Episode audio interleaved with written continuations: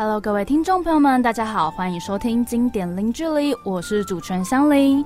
节目啊，从六月开始到现在也一季了耶，很高兴呢，在努力不懈的邀约之下，听众朋友们已经听到了很多不同领域的各种高手了。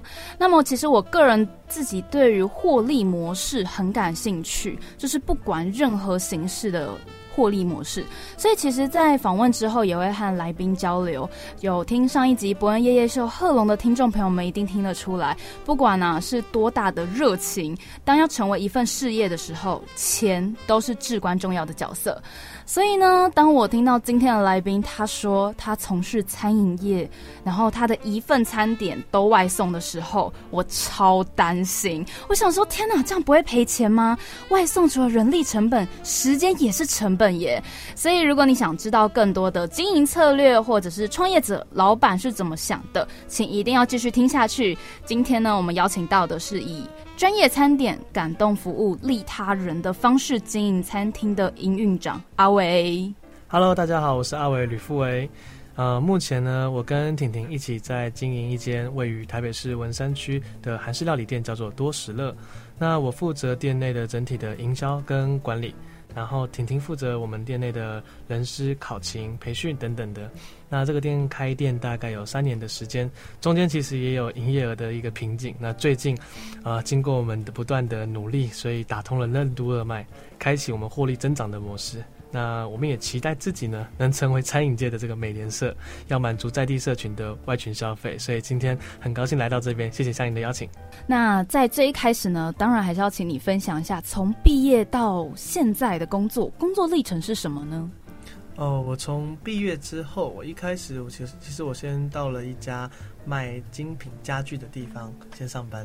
那这个家具行，呃，卖的是那种二十万的沙发一张那种，非常高价。对，然后呃，也服务过一些名人跟艺艺人。嗯，对。那卖家具其实锻炼的是我的这个嗯业务力跟人沟沟通的这个想法。对，然后接着呢，才因缘际会，呃，跟女朋友婷婷一起创创办了这个在木栅的多时乐。嗯，然后接着呢。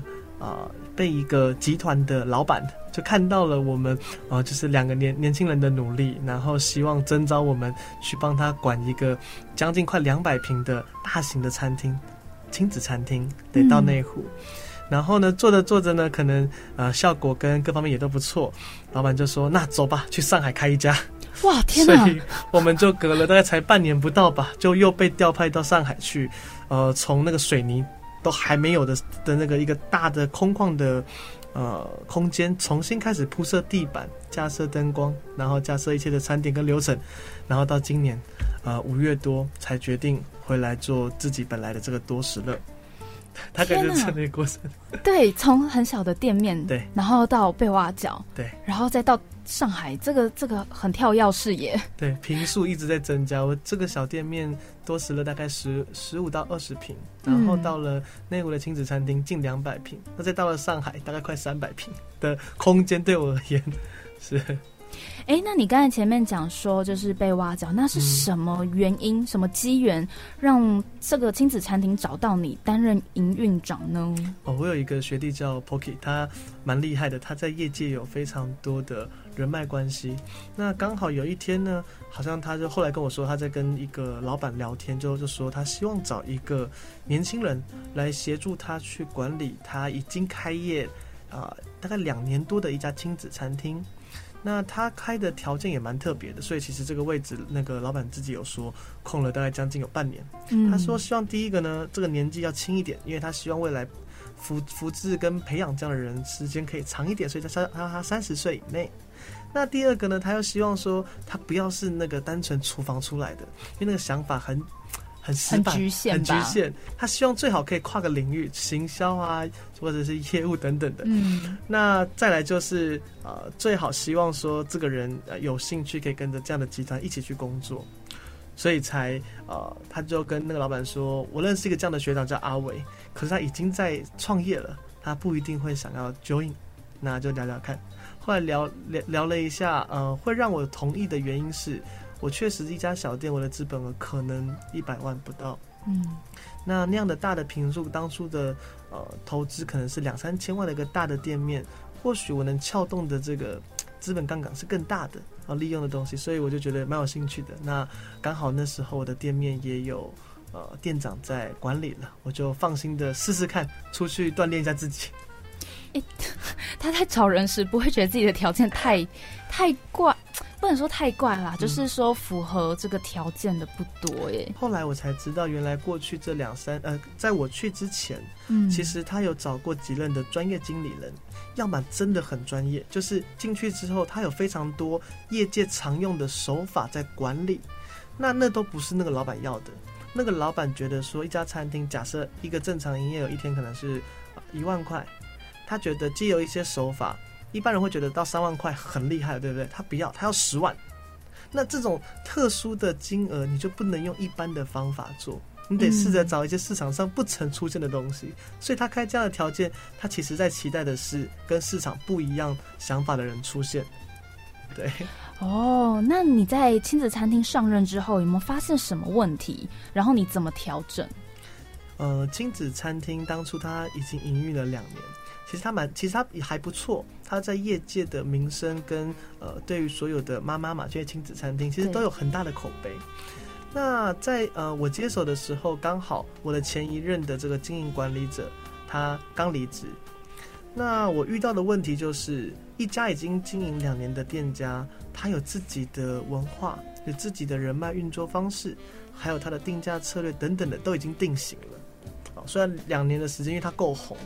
那从，呃，这个零啊一一到九十九，就是说你已经有一个型要去做改造、升级跟优化。我认为其实它比从零开始打造还要困难。对，因为从零开始打造是，嗯，我们可能想说这个空间我们想要漆绿色的油漆，你就买绿色油漆来漆上去就可以了。嗯哼。可是如果今天它已经是绿色的油漆了，你要换成别的，你是不是基本上你要先把它可能先刮掉？对。所以它至少工序上会多一道，然后再就是说，呃。新开幕的店家，一般人有所期待，他可以因为那是一家新开的店，不管长什么样子，试试看。可是你去过一次的，你就会知道它里面的空间、环境、定价。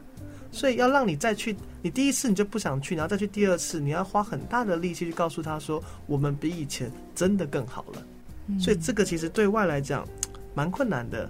那对内对对内而言，其实也不容易，因为你本来每天上班的员工这一批的呃，他们之间同事的关系都已经有自己的默契在了。嗯，那任何管理者都有他自己的原则，你希望去改变、去打造新的环境，都有一个阵痛期在。所以那时候其实经历了一些嗯小小的风 风波啦，包括说最严重就是有集体离职潮。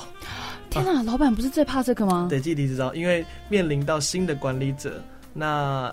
你上任，你温温和和的，你都都好都好，但 好像也没什么需要你，所以你确确实需要一些方法跟你的理念，而且你希呃寻求所有同仁一致的共识。当然无法认同的，那自然会呃选择转换跑跑道。所以呃那时候有分内场跟外场，那曾经一个需求大概十个九到十人建制的正职员工离职后只剩下两位。那这两位带的影响其实非常的巨大，所以呃，这就是考验到管理者在面对员工离职，我们在业界俗称叫，可能叫拿翘。哈，有的时候觉得，所以我都会啊，你没有我不行，甚至我我就跟老板说，我这个人要一起要带走喽，你怎么做？大部分的企业尽可能会选择安抚，留下来，慢慢再招人，慢慢再换掉。那那时候其实我有跟老板报备过这件事。跟老板在寻求沟通跟讨论，那时候也感谢那老板非常的听我。他跟我说，如果你认为这些人跟未来要执行的方向不合，那只是差在时间上要去这样磨，他他不要，他情愿我人手不足，把座位开少一点，甚至短时间内的关店，他也希望我赶快把人事整顿到位。去打我想打打打打的这个仗，不要去拖拖台前。嗯嗯嗯，对，所以也就有这样的这个老板的后台支持，我就很敢大刀阔斧的去动很多的东西，找营运长，然后到。给执行决策这种权利，这个老板真的很有想法，是很敢，是给了很大的空间啊。对，那你刚刚有提到，就是说，其实你在这个亲子餐厅做了大概半年左右，到上海拓店。对，那你其实在上海也经营了一阵子，你觉得跟台湾有什么最不一样的地方吗？我觉得蛮不一样的地方是，第一个先讲客人好了，在台湾大多数因为嗯。大家，大家会觉得有点不好意思去跟你要求去寻求些什么。可是，在上海，我发现大部分的客人，他对于自己的需求非常的明确。服务生，我就是要什么东西，请你给我。所以，他比较变相有一点像是用需求的。那台湾比较是服务生，不好意思，我可以有一杯什么吗？可以有一个是这样子的服务吗？嗯哼。所以这个没有什么不好，就是直接跟稍微比较 委委婉的差别。那包括最，嗯，最有印象的一件事件，就是一样是亲子餐厅嘛。那有一次在上海的店，有一个客人进来，就直接指用手指指着那个他的小孩说：“服务员，这小孩给你顾，哦，你就顾着他，啊，要顾好哦。”然后他就去吃他的东的东西了。后那时候那个画面我是蛮震惊的，因为我会觉得说：“哎，奇怪，台湾好像没有一个餐厅是。”服务生，你去帮我顾我的小孩，只有可以帮我看一下上个厕所，顶多是这样。对对对，理在理解上也都是这样。是。那后来我才知道，说原来这个上海竞争激烈，确实有机构推出过类似的服务，所以把这一群客人已经养成了说，他其实呃印象中亲子餐厅应该要可以有这样的服务，所以我觉得一个差别在这个地方吧。天哪，我觉得，因为你刚才讲完，我只有想到，比如说，呃，搭游轮，游轮有那种就是，呃，父母再多花一点钱，然后把小孩给那些照顾员，就是对，就是另外的，或者是顶多百货公司有一区是给小孩子玩，然后妈妈去消费的，对对。可是亲子餐厅，哎，它。用餐哇，这真的是很很意外。然后还有一个是，呃，有有一次有一个小呃一个妈妈跟她的闺蜜，然后带着她的小朋友来餐厅来用餐。那用餐到一半呢，那个小朋友就有看我。那我自认为还蛮有孩子缘的，我就跟他玩了一下哈，玩了一下，大概过了五分钟十分钟，他的餐点也也也上了，就说请他们慢慢的用餐。妈妈就跑来跟我说：“不好意思，呃，我小孩不太吃东西，他刚一直指你，呃，不知道你方不方便过来坐一下？是叫你喂他吃吗？没有，他说他说请我过去坐坐一下。嗯，那坐一下呢，他就小孩就笑了，笑了之后，妈妈喂他，好像就吃一口哦。可是呢，他竟然小孩竟然跟妈妈就是示意，就是说要哥哥喂。”那他 妈妈就当下就跟我直接的开口说：“不好意思，你可以帮我喂我的小朋友吗？”我就很纳闷，我觉得奇怪。第一个，嗯，有两个人在，他妈妈跟她的闺蜜，那感觉那个小朋友是闺蜜在帮他顾的。嗯，哦，那碗饭喂完了，大概花了二十分钟吧。我真的坐在那边放着我其他的客人不管了，这样子喂。后来我才知道，原来这个小孩平常呢，不是她的闺蜜在带，也不是妈妈在带，是保姆在带。保姆在这个那时候内地有放一个长长算长假吧，嗯，十一长假回回家了，所以这十天呢，妈妈面临到其实她不懂孩子的习性习惯，就是有点生疏吧。她找了闺蜜来亲子餐厅，原因是这闺蜜有三有三个小孩，她认为闺蜜可以帮她照顾，没想到可能也不行，那可能就有有缘吧，就投缘。所以对我来说，亲子餐厅是工作没有错，可是我确实对。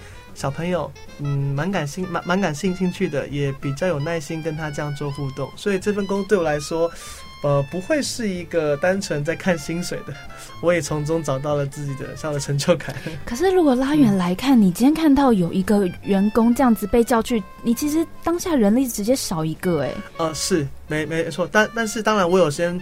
先把现场的工作情况先安排好，因为毕竟我在现场是管理职，其实我并不是负担说我我是负责送餐点或干嘛的，对，所以其实还 OK，对。好，这个文化太惊人了。那么以上呢就是今天的节目啦，我是香菱，我们下次见喽，拜拜。